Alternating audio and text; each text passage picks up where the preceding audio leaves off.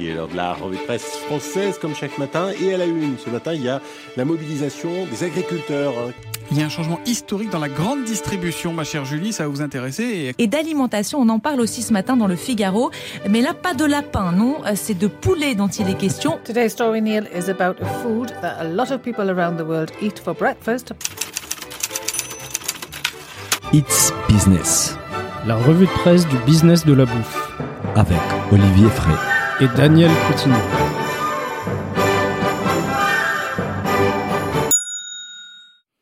Bonjour à toutes et à tous, bienvenue dans ce nouvel épisode de It's Business, la revue de presse du business de la bouffe. Je suis comme d'habitude avec Olivier Frey qui depuis la réouverture des restos n'arrête pas de tester les plus belles tables de Paris. Bonjour Olivier. Salut Daniel, bonjour à tous. Ouais, Alors- bah, je, je teste les nouvelles tables, hein, mais euh, Ouais, j'ai vu sur je, me suis aussi réinscrit à la salle de sport parce que ça a réouvert cette semaine. Ah ouais, après Il faut ton, bien. ton vol au vent au, au Hitvo et, et, et ce qui donnait très envie d'ailleurs. Alors Olivier, aujourd'hui nous allons parler de la restauration française, le Made in France, d'AXA versus les restaurateurs, de l'embouteillage dans les quick commerce, de l'avocat et du durian, deux fruits exotiques avec différents niveaux de notoriété. Et on finit avec le spritz et une recette des gâteaux au ketchup. Bah, on commence tout de suite avec un article sur la restauration et les Made in France. C'était sur le Figaro. Pourquoi les restaurateurs ne jouent pas toujours la carte du 100% français? Alors Olivier, d'où viennent les produits qu'on mange au resto? Alors d'où ils viennent, euh, pas forcément de France, hein, c'est bien là le problème. Et, et le problème, c'est aussi qu'on répète souvent aux consommateurs français de privilégier le Made in France. euh, On est d'accord. Mais par contre, euh, force est de constater que les origines des viandes affichées dans les restaurants ce ce sont plus souvent des viandes qui viennent d'Irlande ou d'Allemagne Mhm. que de France. Et le, le constat a d'ailleurs été fait par Emmanuel Macron qui a averti le, le 18 mai dernier et a affirmé notamment les tables françaises de la restauration servent à plus de 60% de la viande qui n'est pas française. 60%, c'est énorme en fait. Ouais, C'est énorme. alors on, on le sait euh, dans la restauration collective. Collective, on a évoqué sait, ça a plusieurs parlé reprises. plusieurs fois que le poulet Ouais. était souvent importé. ouais. Mais là, on, on parle quand même des restaurants où, où on va tous aller euh, dans les prochains jours, dans les prochaines semaines. Donc, euh, c'est un sujet euh, d'actualité. hein. Eh ben, si on va au restaurant aujourd'hui, Olivier, c'est évidemment pour se faire plaisir, on est bien d'accord, mais c'est aussi pour soutenir les restaurateurs qui ont beaucoup souffert avec cette crise, on le sait. Mais si eux-mêmes ne soutiennent pas l'agriculture française, ça devient difficile de faire ses choix en tant que consommateur, parce que moi, je peux choisir, soit je soutiens l'agriculture française en cuisinant chez moi des produits français, ou je vais au resto euh, soutenir les restaurateurs, mais je vais manger des produits étrangers. C'est un peu un choix cornélien, là. Et d'après d'après l'article, le- les premiers fautifs, ce seraient les grossistes. Et en premier lieu, Métro. Alors nous, euh, on n'attaque pas Métro directement. On hein, prend du doigt on, Métro, on cite l'article. hein, euh, L'article dit les restaurateurs sont orientés par les propositions des fournisseurs et des grossistes. Euh, je suis mitigé. Je pense que oui et non. Je pense que les grossistes ont en effet un rôle à jouer. Euh, et, et- et évidemment, les principaux grossistes en France, ils font pas forcément l'effort du 100% France. Ils vont favoriser plutôt les prix que l'origine, euh, car souvent les produits français sont des meilleures qualités, mais sont quand même plus chers. Par contre, c'est au restaurateur d'imposer leur choix. Personne l'impose d'acheter un produit. Euh, il doit peut-être demander à son grossiste des produits d'origine France, qui va payer probablement plus cher, mais il va devoir aussi les vendre plus cher. Et pour cela, il va falloir communiquer et expliquer avec transparence à ses clients. Alors la- l'article précise toutefois que Métro, euh, entre guillemets, s'est engagé depuis 2020 dans une démarche de valorisation des produits hexagonaux. Euh, une autre difficulté finalement pour l'approvisionnement en viande française, euh, et, et pas que, hein, pas que la viande d'ailleurs, mais c'est la saisonnalité des productions. Bah ouais. Dans le sens où euh, on a des tomates et des salades qui sont proposées entre avril et octobre et qui sont à peu près à 90% d'origine France. Et du coup, euh, bah, en dehors de cette période-là, elles sont moins, moins françaises, moins d'origine Bah ouais. France, hein, et, et effectivement. Et l'offre de fruits et légumes, en général, c'est français à 60%. Euh, Or, euh, avril-octobre, quoi. Or- Voilà. ouais, ça veut dire qu'en fait, euh, pendant cette partie de l'année, qui est quand même énorme, en fait, entre octobre et avril, euh, les salades et les tomates, elles viennent d'ailleurs, Olivier. Mhm. Et la saisonnalité n'est pas toujours très respectée dans la restauration, on le sait, et c'est bien dommage. Nous sommes en 2021, sincèrement, quel intérêt, par exemple, de la garniture laitue tomate toute l'année qu'on retrouve encore partout, ou au moins dans beaucoup, beaucoup de restaurants en France, quoi. Alors après, il faut pas blâmer que les restaurateurs. C'est aussi euh, probablement une demande des consommateurs qui veulent manger des tomates toute l'année. Oui, hein. Ça, ça, on que le sait. hein. C'est ce que peu dit aussi la grande. Oui. Et, et pour Laurent Fréchet, le, le président de la branche restauration au GNI, afin de limiter les coûts des, des produits français, selon lui, il suffit de travailler avec des produits de saison. Et pour ça, il ne faut pas démarrer trop tôt. Donc c'est Oui. ce qu'il propose. Il explique par exemple que les asperges en début de saison, elles sont à 35 euros le kilo, ce Ah, qui est énorme. hein. sait, ouais. mais que euh, petit à petit, au fil de la saison, elles vont tomber à 7-8 euros euh, une fois que la saison sera bien lancée. Oui. Et donc, selon lui, si on a une carte adaptée, ça coûte pas plus cher. Bah, on est d'accord, je pense que c'est un peu les nerfs de la guerre quand même, et nous avons tous compris ça en tant que consommateurs, surtout cette période des confinements, et si on suit la saison des produits, on va arriver à, on arrive à trouver des produits à des prix abordables, en pleine saison, comme tu disais, bah, évidemment au début de la saison, euh, l'asperge est plus cher, mais après ça devient un prix plus acceptable, et les prix baissent. Euh, en plus, l'empreinte carbone des produits de saison, on a évoqué les climatariens l'autre jour, l'empreinte carbone des produits de saison, elle est beaucoup plus faible en fait euh, euh, que les produits hors saison. Ils n'ont pas été poussés dans des serres réchauffées, ni ont traversé la planète euh, en bateau ou avion. Ça demande certes, on est d'accord, plus de travail pour les restaurateurs, un travail d'ajustement permanent de leur carte, un travail de gestion du stock pour éviter les, les gaspillages. Mais ça en vaut la peine. Les produits de saison sont meilleurs au goût, donc la qualité de la cuisine ne sera que supérieure et les clients seront plus satisfaits, Olivier. Il y a un patron de restaurant, euh, du restaurant Les Françaises à Paris, qui, lui demande euh, même la création d'un label qui dit qu'on a une certaine part de produits français dans nos assiettes. Donc lui, il travaille euh, à 100% en viande française et il milite pour la création d'un tel label. Encore un label, je ne sais pas si c'est ça la solution. Et, en fait, il y a déjà des labels qui existent. Je pense notamment, par exemple, à Écotable, un label des restaurations éco-responsables qui prend notamment en compte dans ses critères l'origine des produits. Mais par contre, euh, selon ce restaurateur, il y a aussi un problème au niveau des appellations.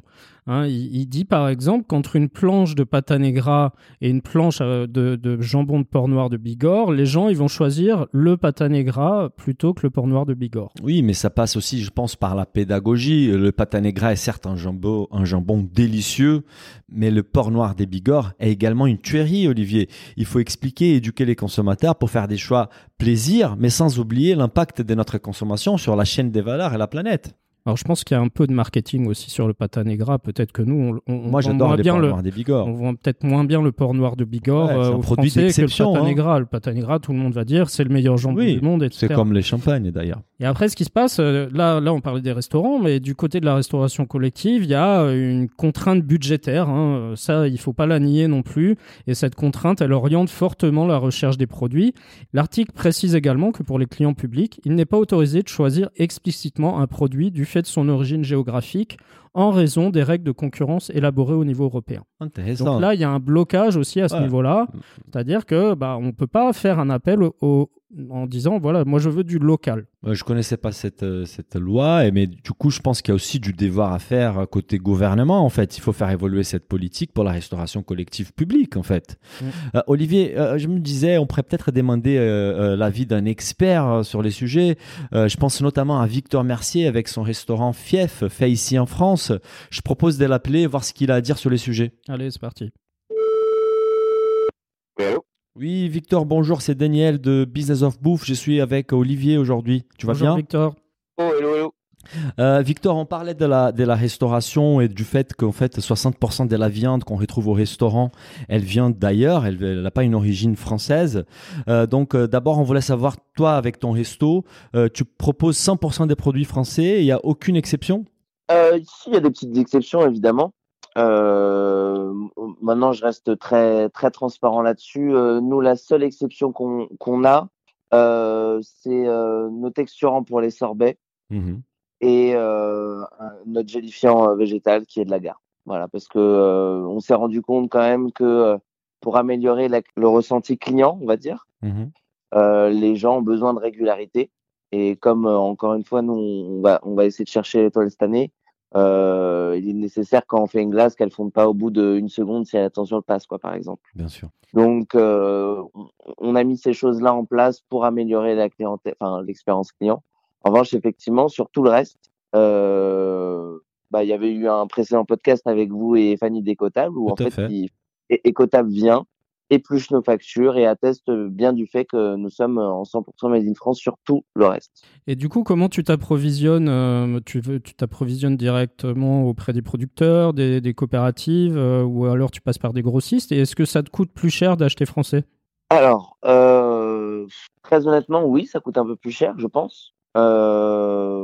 mais pas beaucoup plus. Et puis après, il y a quand même une, enfin, il y a, comment dire, il y a, il y, a, y a, une prise de parti, on va dire. C'est-à-dire, euh, est-ce que je préfère que euh, l'argent de, enfin, mon argent aille dans les poches d'agriculteurs qui sont, euh, bah, qui sont, qui sont français, hein, plutôt qu'ils aillent, euh, je ne sais pas où en fait, d'une certaine manière. Je, je, les connais pas les personnes à qui je donne mon argent. Donc ça, moi, euh, moi, ça me dérange un peu. donc oui, on a, on a des grossistes, notamment Terroir d'avenir. On a après d'autres d'autres petits producteurs. Après, je vais passer en direct. Mais euh, notre principal grossiste, c'est Terroir d'avenir parce qu'on sait qu'ils ont vraiment une, une, comment dire, une charte assez, assez, euh, qui est en, en, collaboration, enfin qui est en corrélation avec, euh, avec, euh, avec nous, quoi, avec nos, notre vision. Et puis on a euh, après des, des, producteurs avec qui, avec qui je vais, j'entretiens une, une, bonne relation et que je vais appeler directement et qui vont nous envoyer ça directement. Donc on, on, fait un mix des deux en fait, parce que le direct est demande beaucoup d'anticipation et parfois un restaurant ça peut être un peu chaotique et il faut euh, il faut pouvoir euh, réagir très vite et c'est là où euh, Terroir d'avenir va faire son entrée. Et, et, tu penses que ta démarche, en fait, elle, se, elle peut s'appliquer partout dans la restauration ou, ou c'est compliqué? En fait, comment tu vois l'industrie au sens large? Comment ça pourrait être, ça pourrait inspirer d'autres restaurateurs?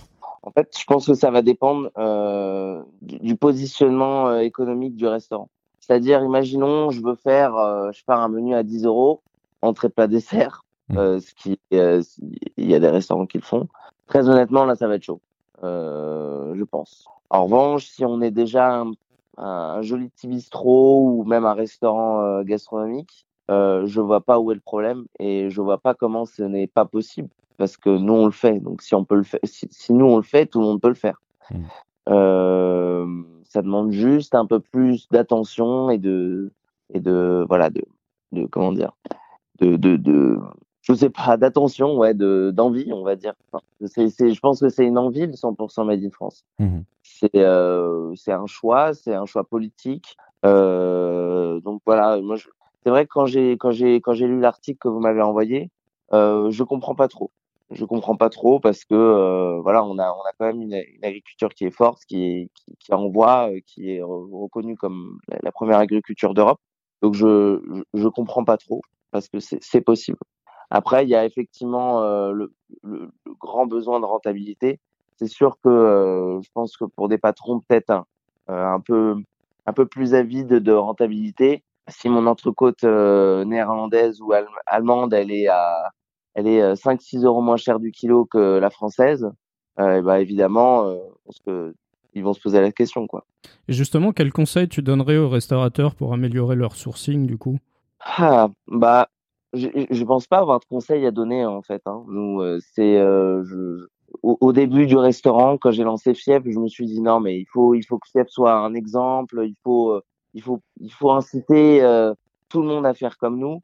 Euh, je, maintenant, j'ai un peu changé de fusil d'épaule et je, je, je me tais un peu, on va dire, et je laisse faire dans le sens où j'essaye de faire en sorte que le travail qu'on fait à Fief parle pour lui-même quoi.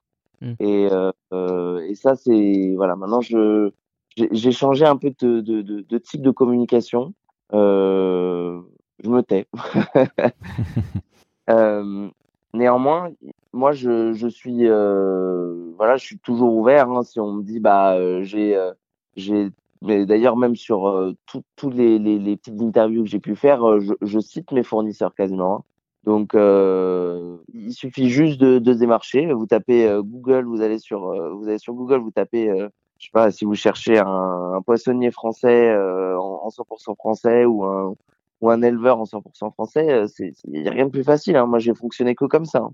Mmh. C'était une petite enquête. Ok, bah j'ai un besoin. Je tape deux trois trucs sur internet. Il y a des numéros qui sortent, je les appelle, puis ensuite on fait des essais et on bosse ensemble s'il le faut, quoi. Mmh. C'est pas si compliqué. Hein. Euh, Victor, bah merci beaucoup. En fait, on va continuer sur la restauration avec un deuxième article. Ça t'est dit de rester avec nous quelques minutes en fait pour commenter le deuxième article? Il n'y a pas de souci. Super, bah, tout à l'heure. Bah, Olivier, on passe maintenant au sujet qui a fait du buzz depuis quelques jours en fait. C'est l'annonce choc d'AXA publiée dans Le Monde. AXA France va débloquer une enveloppe de 300 millions d'euros pour 15 000 restaurateurs. Alors Olivier, pendant les premiers confinements, on avait suivi des près cette affaire avec, notre émission Fait Maison.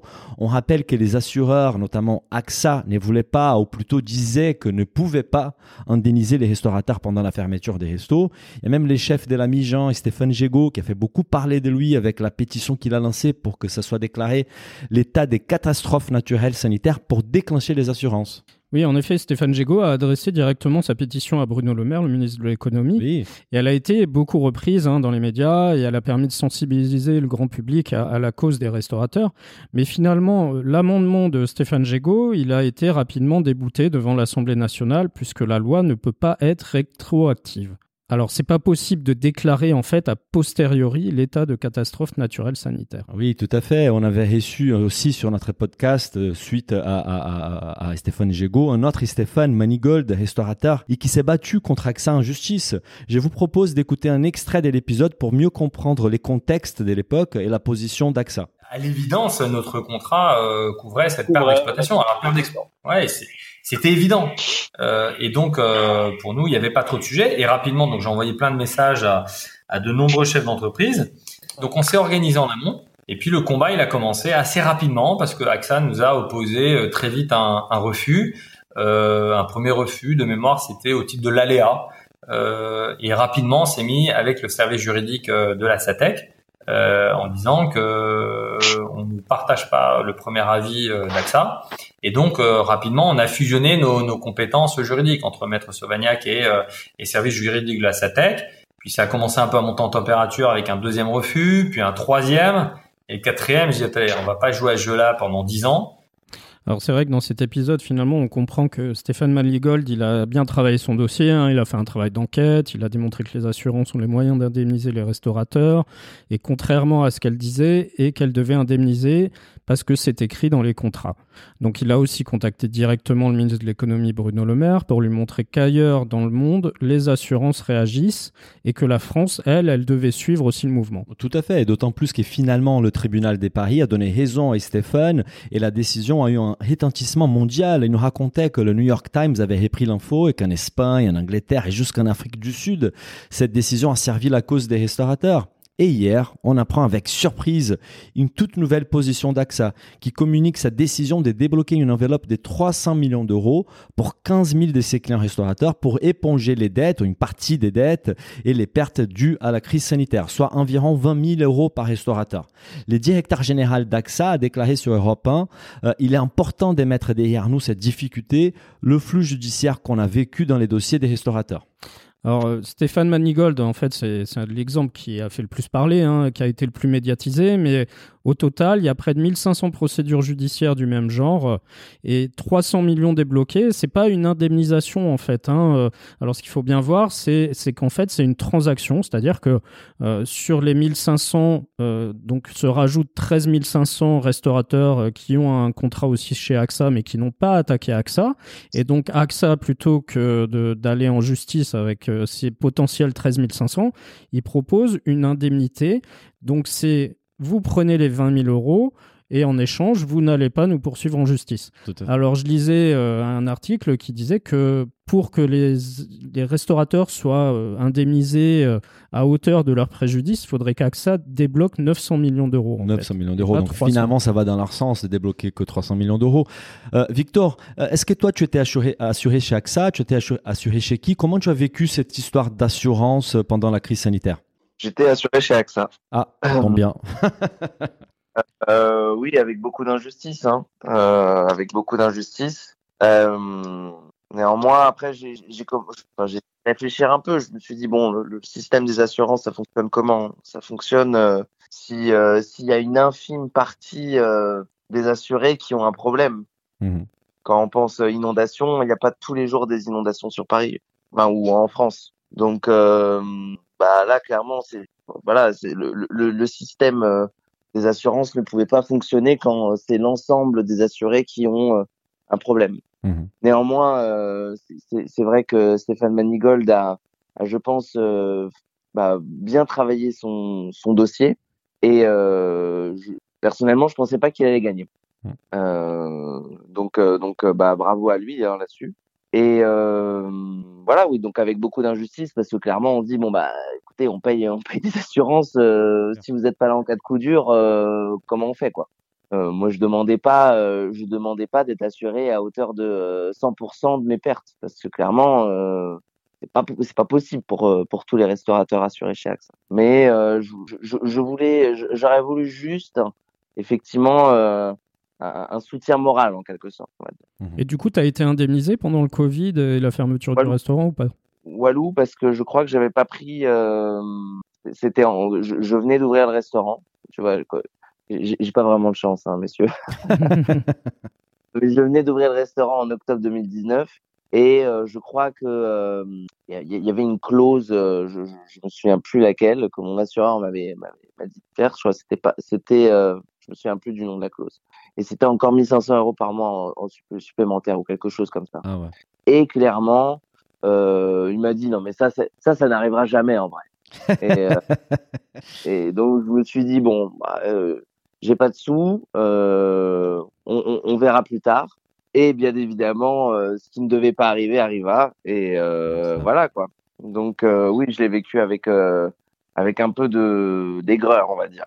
Et, tu penses quoi du retournement des situations, de la, du changement des positions d'AXA sur ces dossiers? Bah, Ils arrivent un peu après la guerre. Hein. mais écoutez, moi, quand moi j'attends beaucoup d'argent de l'État encore. Hmm. Mais quand, je vous dis beaucoup, c'est beaucoup. qui n'est toujours pas arrivé. Euh, AXA, je suis même pas. À mon avis, ils vont. À mon avis, je l'aurai pas hein, cette, cette indemnisation non plus. Hein. Je vais, je vais voir avec mon assureur, mais euh, parce qu'entre temps, je suis passé parce qu'entre temps, il y a aussi une résiliation. Hein. Mmh. Mmh. a envoyé des, euh, des, des, documents pour résilier tous les contrats avec les restaurateurs. Hein. Donc, euh, moi, je suis passé avec un autre assureur entre temps. Donc, euh, on va voir ce que, on va voir ce que, ce à quoi j'ai, j'ai droit. Et euh, mais il y aura forcément un petit astérisque euh, avec un petit paragraphe de 15, de, de 15 000 lignes en disant vous aurez à droit si sous réserve de. C'est clair. donc, excusez-moi du terme, mais je travaillais avec quelqu'un. C'était mon, mon consultant en restauration que j'ai ouvert fief, et il m'a dit une phrase qui m'a, qui m'a toujours marqué et que je garderai toute ma vie, euh, je pense, euh, tant que je serai restaurateur. Il m'a dit, euh, l'argent, tant que tu l'as pas dans la poche, tu l'as dans le cul. Et, et, et, et c'est vrai que, bah, clairement, oui, tant que tu l'as pas dans la poche, voilà. Donc, j'attends de voir. J'attends de voir. maintenant, je prends toujours tout avec des pincettes parce que cette la situation actuelle nous a nous a un peu bousculé. Et maintenant, je pense qu'il faut rester très humble et euh, au mhm. contraire, euh, jamais euh, vendre la peau de l'ours avant de l'avoir tué. Et en l'occurrence, tant que l'argent n'est pas sur le compte, si un jour elle l'est, et eh bah, je dirais pas merci à ça. Quoi. On est d'accord. Bah, Victor, merci beaucoup pour ta participation, d'avoir partagé ton expérience avec nous et bon courage pour la reprise. Merci beaucoup. À bientôt. Sortez et allez au restaurant. On passe à un autre effet du Covid, Olivier, l'explosion des acteurs proposant de la livraison des courses à domicile. Ça te manquait, hein, ça. Ah ouais, j'adore ces sujets. C'était sur LSA, l'embouteillage dans la livraison à domicile express. 23 acteurs, 23 acteurs à la loupe. Alors Olivier, comme on disait il y a quelques semaines, le quick commerce ou les dark stores, c'est vraiment le phénomène de l'année 2021. Depuis qu'on enregistre It's Business, je vois toutes les semaines des articles sur l'émergence des nouveaux acteurs ou des acteurs qui s'installent en France. C'est dingue. Oui, d'ailleurs, nos auditeurs, ils en ont peut-être un peu marre aussi. Mais, ouais, euh, bon, c'est une revue de presse, donc on met les articles qui font l'actualité. Là, cette fois-ci, c'est un, un, article de LSA qui fait le point sur un peu tout le maquis euh, de ces acteurs du, du Q-commerce, comme on dit euh, dans, dans, le jargon, et de la, qui, est, qui est finalement de la livraison de courses à domicile, que ce soit en 10 minutes, en 3 heures, en un jour. Mhm. Donc voilà, donc LSA fait vraiment à balayer un peu tout ça. Et l'article, il, il rappelle un chiffre. En 2020, les courses alimentaires livrées à domicile ont bondi de 45%, donc c'est quand même euh, pas mal. Hein. Et par contre, rapporté au global, la livraison à domicile, elle représentait en février 2021 que 0,5% des achats alimentaires. Donc ça reste assez, assez faible. Hein. Voilà, au final, ça reste un marché quand même limité. Et comme ils sont plusieurs dizaines, une vingtaine à se partager les marchés, je me demande comment tous ces acteurs vont faire pour survivre en fait. Oui, et d'ailleurs, comme l'explique notre ami Mathieu Vincent de Digital Food Lab, la rapidité de déploiement de ces startups est étonnante. On remarque en outre qu'elles attirent dès leur création des investisseurs étrangers, ce qui est plutôt rare. Mhm. Par exemple, en moins d'un an d'existence, Gorillaz est devenue une licorne. Alors, une licorne, c'est une société qui vaut plus d'un milliard d'euros. c'est clair, elle est née, euh, Gorillaz est née en mai 2020. Au bout de six mois, ils ont levé 36 millions d'euros, qui est déjà énorme. Et là, il y a très peu, en mars 2021, ils ont levé 244 millions millions d'euros. Ah, mais moi, j'ai trouvé mieux. Ah hein, non. Récemment, on a la start-up turque Getir qui, qui a levé début juin ouais. 550 millions de dollars. Et du coup, elle est valorisée maintenant 7,5 milliards de dollars. C'est énorme. C'est hein. fou, mais ça n'a aucun sens, Olivier. Ça n'a absolument pas de sens. Et donc LSA, en fait, dans son article, ils ont segmenté un peu les business models de ces entreprises de livraison de courses en, plusieurs types. Alors le premier type, c'est celle qui repose sur des dark stores, donc on va pas refaire le monde en vous expliquant ce que c'est. Donc c'est des startups comme Gorillaz, Cajou, Fling, Dija, Wheezy, Getir. Donc les, les, Parisiens ont probablement déjà vu un peu les affiches ou des pubs pour ces acteurs-là. Instagram, dans la rue, voilà, affichage. Donc celles-là, elles se battent un peu pour proposer des temps de livraison euh, toujours plus courts. Il y a Gorillaz, Dija et, Flink qui depuis euh, mi-mai à peu près promettent une livraison en 10 minutes. Cajou, c'est une quinzaine de minutes. Et du coup... ça me fait rire. Parce qu'en fait, j'étais, j'étais en train de regarder BFM TV là, l'autre jour, cette semaine. Il y a un DG d'une de ces startups, franchement, je me souviens même pas laquelle, qui, qui était, on lui a posé la question, mais c'est quoi l'innovation de votre startup par rapport à la concurrence? Et lui, il était tout fier. Il disait, euh, nous, on livre en 10 minutes à la place des 15 minutes. Mais Olivier, je m'en fiche, Olivier, c'est 10 ou 15.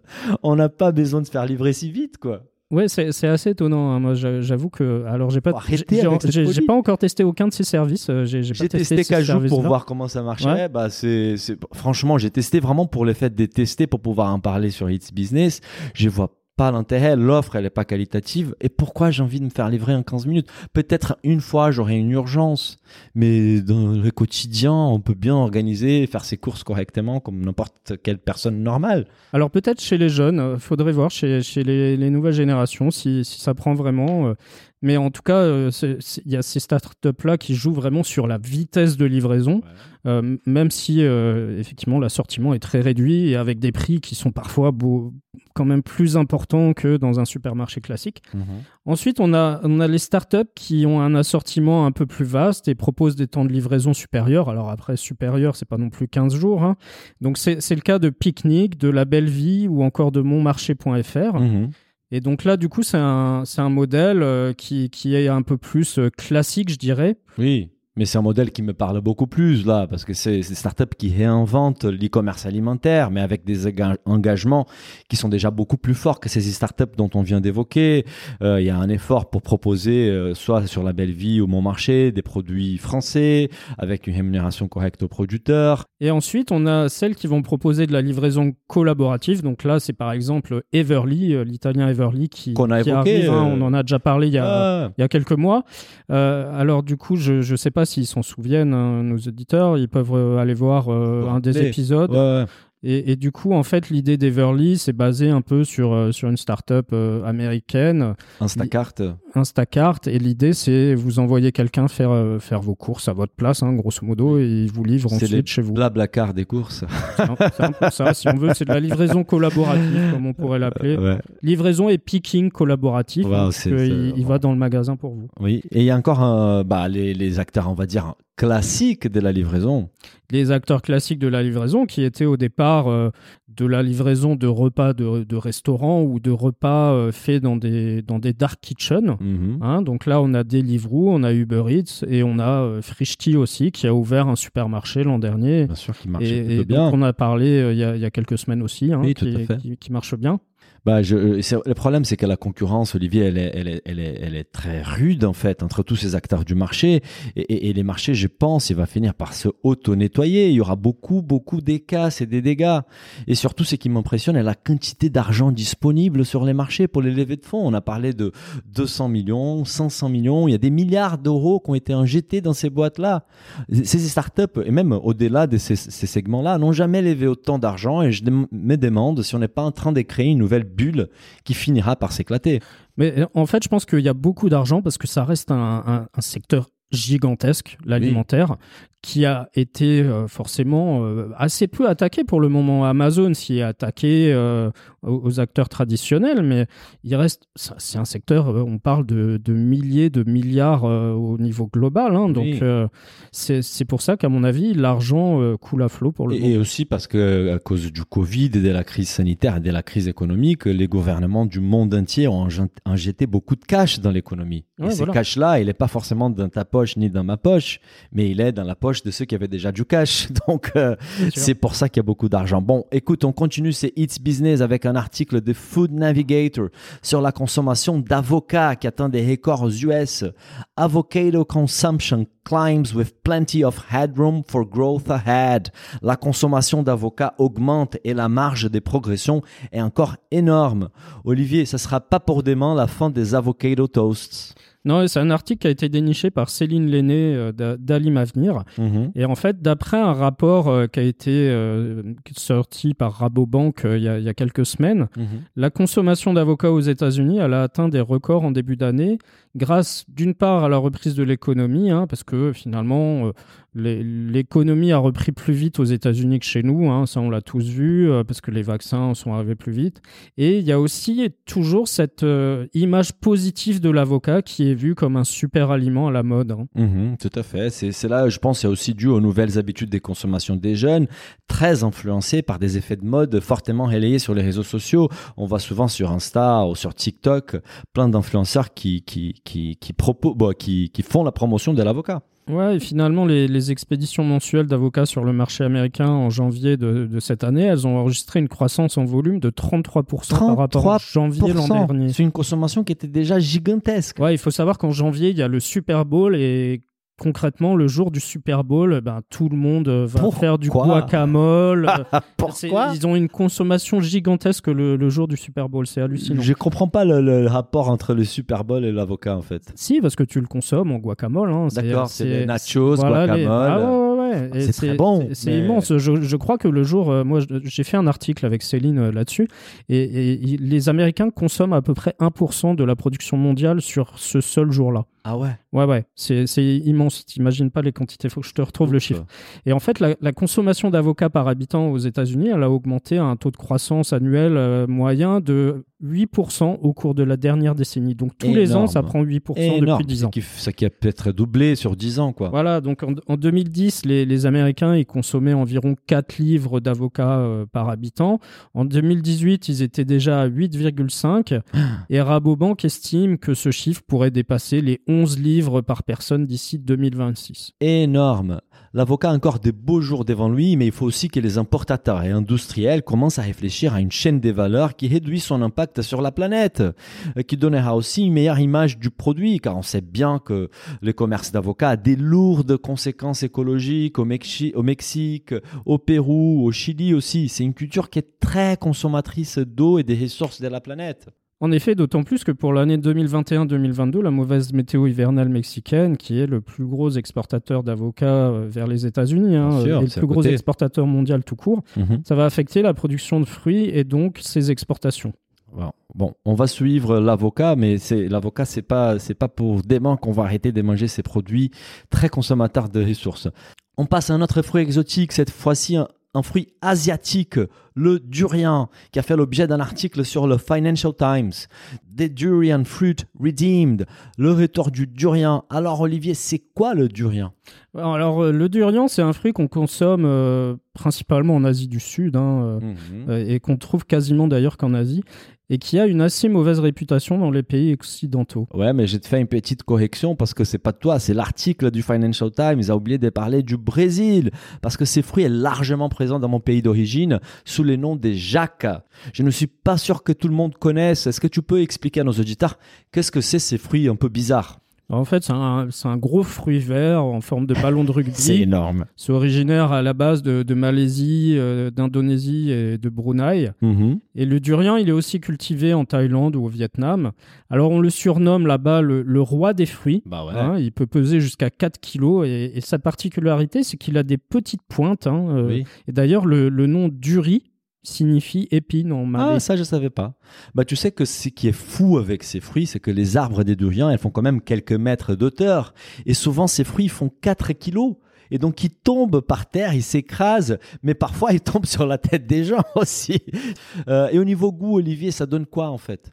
Alors c'est un fruit qui a une saveur assez complexe. Hein. Au, 19e mhm. siècle, l'explorateur britannique Alfred Russel Wallace, il a affirmé qu'il s'agissait du fruit parfait pour, euh, je cite, la douceur gluante de sa pulpe qui ressemble à une crème riche, semblable à du beurre, fortement aromatisé aux amandes et entremêlée d'odeurs de crème au fromage, de sauce aux oignons, de sherry brun et d'autres incongruités. je pourrais pas les décrire si bien que ça. En fait, c'est un savoir qui est, qui est un peu déconcertant, on va dire, au début. Euh, mais une fois qu'on passe les caps, euh, les fruits deviennent vraiment des plus en plus appréciables et sa saveur est des plus en plus complexe, en fait. Moi, au Brésil, c'est pas, il y a beaucoup de gens qu'il aime pas, euh, mais ça reste quand même un fruit très sucré, hein, vraiment très très très sucré. Moi, je l'adore. En plus, c'est un fruit qui est très utilisé dans la cuisine végane au Brésil car il permet d'écrire des plats avec une texture parfois qui peut ressembler celle de la viande. Mais en fait, ce qui, ce qui fait le plus débat à propos du durian, finalement, c'est son odeur. Oui, ça pue. Hein, On va dire la vérité, ça pue. Et, d'ailleurs, en fait, l'article précise que la façon dont le fruit et son arôme sont présentés en Occident est devenu un sujet de discorde majeur. Ah ouais Ouais, parce qu'il y a, y a un article qui est paru dans le New York Times hein, en 2020 qui va même jusqu'à affirmer qu'il pue la mort. Pardon. C'est vrai que l'odeur, il est, il est, c'est un petit inconvénient. Hein. Il sent très très fort et pas bon.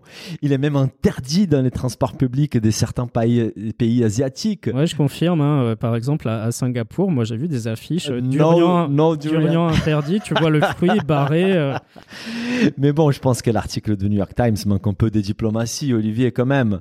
Ça pue pas la mort.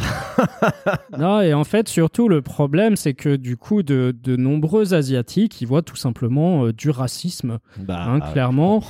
et pour l'écrivaine gastronomique Soulan vous pouvez écrire que le durian n'est pas une saveur que vous aimez, comme vous pourriez le faire pour le roquefort par exemple, et parler de la complexité de sa saveur, mais c'est rarement fait comme ça, c'est plus souvent une excuse pour écrire, pour écrire des choses subtilement racistes. Et elle précise d'ailleurs que c'est une des raisons pour lesquelles la diaspora d'Asie du Sud-Est s'accroche à ce fruit, car il y a un sentiment de réappropriation là-bas. D'ailleurs, en fait, ça pourrait être une très bonne idée, d'accord, Olivier, en cuisine, Durien Roquefort. Bah, si nos auditeurs veulent essayer, on sera ravis d'avoir leur retour. Euh, Olivier, je sais qu'il est tôt, mais j'espère que tu as soif parce qu'on va prendre l'apéro. On finit cette revue de presse avec un article sur le spritz. C'était sur l'opinion. La guerre du spritz aura-t-elle lieu? Olivier, avec les retours en terrasse, les spritz et des retours dans nos verres. Oui, c'est un article consacré à cet apéritif italien un peu orange hein, qu'on trouve désormais quasiment dans tous les bars euh, de France et d'ailleurs, et à des prix qui sont parfois exorbitants, 10 euros, 13 euros. Hein, euh. donc c'est aussi... Euh, là, là, moi je me suis baladé, j'en ai vu plein sur les ah tables cette plus, semaine. Ils hein. attirent l'œil parce qu'ils sont orange, quoi. Ce qui est fou, c'est que ces cocktails qui étaient très peu connus, en fait, il y a 10 ans, Olivier, euh, en France, on les consommait pas, les spritz, même en Italie. Euh, aujourd'hui, on les retrouve partout dans le monde et les gens se préparent même chez eux. Il faut dire que c'est un cocktail quand même très simple à faire, qui nécessite peu d'ingrédients. Oui, l'auteur de l'article, Sébastien Bis, nous, nous explique qu'en fait, tout a commencé au début des années 2000, lorsque l'entreprise italienne Campari fait l'acquisition de Barbero, qui possède entre autres la marque Aperol. Aperol. Et comme il l'explique, pour Campari, l'objectif était aussi et surtout de promouvoir un cocktail mixant ses liqueurs avec de l'eau gazeuse et du vin effervescent. Oui, et la naissance du spritz remonte au début du XXe siècle. Hein. Il était seulement consommé en Vénétie, la région des Venise, au nord de l'Italie. Et c'est grâce à Campari que les cocktails s'est développé dans toute l'Italie et puis à l'international. Oui, et puis il faut dire que pour accroître la notoriété du cocktail, Campari, il va mettre les moyens. Hein. Il y a des opérations de séduction sur les places des grandes villes italiennes, des publicités spectaculaires à grand renfort de stars internationales du cinéma, création de festivals de musique de très haut niveau entièrement labellisés. Donc ils ont vraiment mis le paquet pour accroître la notoriété du spritz. Et, plein des goodies. Moi, à la maison, je dois avoir au moins trois verres euh, brindés à Pérol, quoi. Campari a par exemple fait appel à des stars hollywoodiennes, hein. Salma Hayek, Jessica Alba, Eva Green et Lady Gaga pour promouvoir son esprit. L'entreprise italienne n'hésite pas à sponsoriser des événements sportifs aussi ou des émissions de télé-réalité pour gagner encore en notoriété. Oui, et du coup, en fait, comme, euh, comme il explique euh, Sébastien Abyss, hein, il y a plusieurs variantes du Spritz. Alors moi, je, connaissais euh, celle de l'apérole, mais il y a aussi du Campari Spritz, du Select Spritz. Tout à fait. Et, c'est vraiment l'apérole Spritz qui est la locomotive des ventes. Hein. Il a un goût plus léger, il est plus accessible a priori. Il est plus sucré en fait. Moi, j'aime bien les Campari Spritz, mais qui a un côté amer qui plaît pas à tout le monde. Et, et l'apérole Spritz, qui est désormais est plus diffusée en Italie, mais aussi dans tout le monde, il cartonne en Europe, mais aux US également, au Brésil, en Amérique latine, et il commence même à devenir très populaire en Asie également. C'est un vrai phénomène dans la consommation d'alcool. Et là où ils ont été assez forts, je trouve, c'est que dans le spritz, l'apérole aujourd'hui, il est désormais indissociable du prosecco. On est d'accord. Donc comme l'explique Sébastien Abyss, le prosecco, c'était euh, jusqu'au succès du spritz, hein, plutôt méconnu dans les milieux professionnels et de sa zone géographique en Vénétie. Et désormais, il fait même de l'ombre au champagne Hein, le mhm. fameux champagne, bah, il est aussi un peu moins cher. Et en, réponse, LVMH vient récemment de lancer ce qu'il appelle le Chandon Garden Spritz. Ouais, bah c'est énorme cette stratégie d'LVMH qui est un acteur très associé au champagne, mais qui a aussi Chandon, qui a sa division vin pétillant qui existe, qui est présent en Argentine, en Californie, au Brésil, en Australie, en Chine même. Donc à partir de ces vins, il propose un spritz, mais qui est déjà mixé donc on va acheter une bouteille d'un cocktail qui est déjà prêt. Franchement, je suis pas assez d'accord avec cette stratégie de mes anciens collègues d'LVMH. Je pense que ça perd tout son charme en fait. Euh, ce qui est intéressant avec les spritz, même si on fait avec du pétillant euh, français ou d'ailleurs, c'est de les faire soi-même. Ça prend trois minutes et c'est ça qui fait partie aussi du, succès du cocktail quoi. On finit avec une recette des gâteaux bien appétissante à tester ce week-end. The Great Canadian Ketchup Cake. C'est quoi cette histoire des gâteaux ketchup, Olivier? Oui, c'est un tweet que j'ai repéré euh, sur Twitter. Euh, c'est Owen Williams, at OW. Ouais. I'm sorry, the great Canadian what? Et, en fait, euh, il, a retourné une, boîte de une bouteille de ketchup Heinz, hein, pour, ne pas la citer. Et en fait, effectivement, dessus, on voit une recette de gâteau canadien au ketchup. Donc, si nos nos éditeurs ont envie la photo qu'on voit en fait? Bah, la, la, photo, c'est un, un, bon gâteau à l'américaine hein, avec une espèce de, de, de ah, je sais pas, c'est un gâteau rouge avec euh, un peu de crème blanche. Euh. Mais allez voir sur la newsletter, euh, vous verrez bien un peu la photo. Mais en tout cas, ça donne pas forcément envie de ah, faire un petit gâteau zéro envie quoi, zéro envie. Bah Olivier, merci beaucoup pour cet épisode. On se retrouve la semaine prochaine avec un nouvel épisode de Eats Business. Salut Daniel, au revoir à tous. Si le podcast vous a plu, n'hésitez pas à le noter 5 étoiles sur votre appli et à le partager autour de vous. Pour vous abonner à la newsletter, il suffit d'aller sur businessofbouffe ou olivierfray.com et vous abonner dans la rubrique newsletter. Bonne semaine et à bientôt